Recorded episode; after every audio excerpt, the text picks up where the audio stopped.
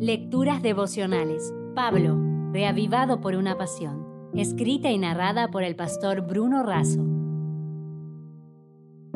Hoy es julio 19.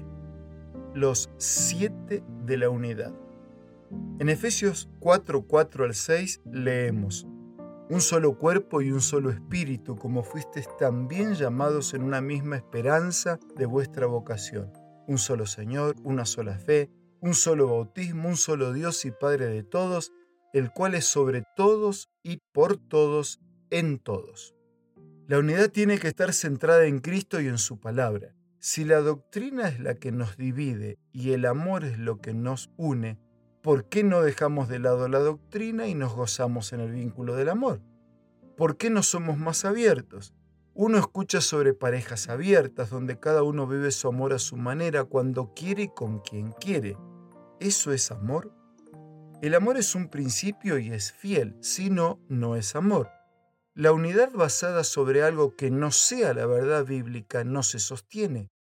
Pablo presenta las siete realidades espirituales básicas de la unidad por la que Cristo oró. Primero, un cuerpo. El cuerpo de Cristo del cual cada creyente es miembro desde el momento de la conversión.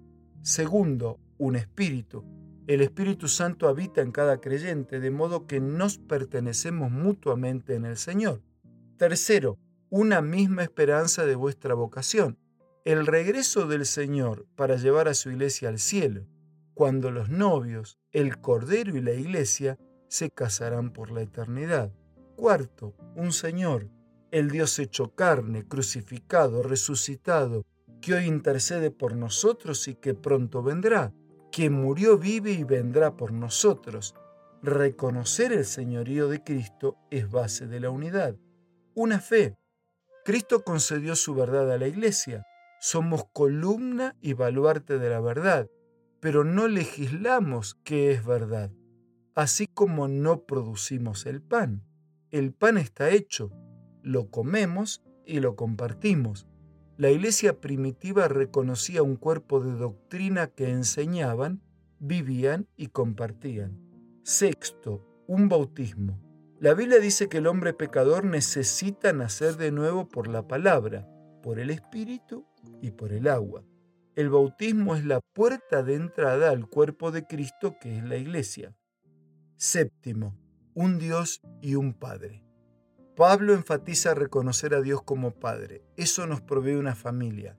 Es un Padre, no muchos padres. Jesús nos enseñó a orar Padre nuestro, no Padre mío. Somos hijos de la misma familia que amamos y servimos al mismo Padre, así que debemos ser capaces de andar en unidad. Estos siete pilares salvaguardan nuestra unidad. Nosotros como los rayos de una bicicleta, cuanto más cerca del centro, más cerca estamos entre nosotros. Y así, unidos a Cristo y su palabra, alcanzamos la verdadera unidad. Si desea obtener más materiales como este, ingrese a editorialaces.com.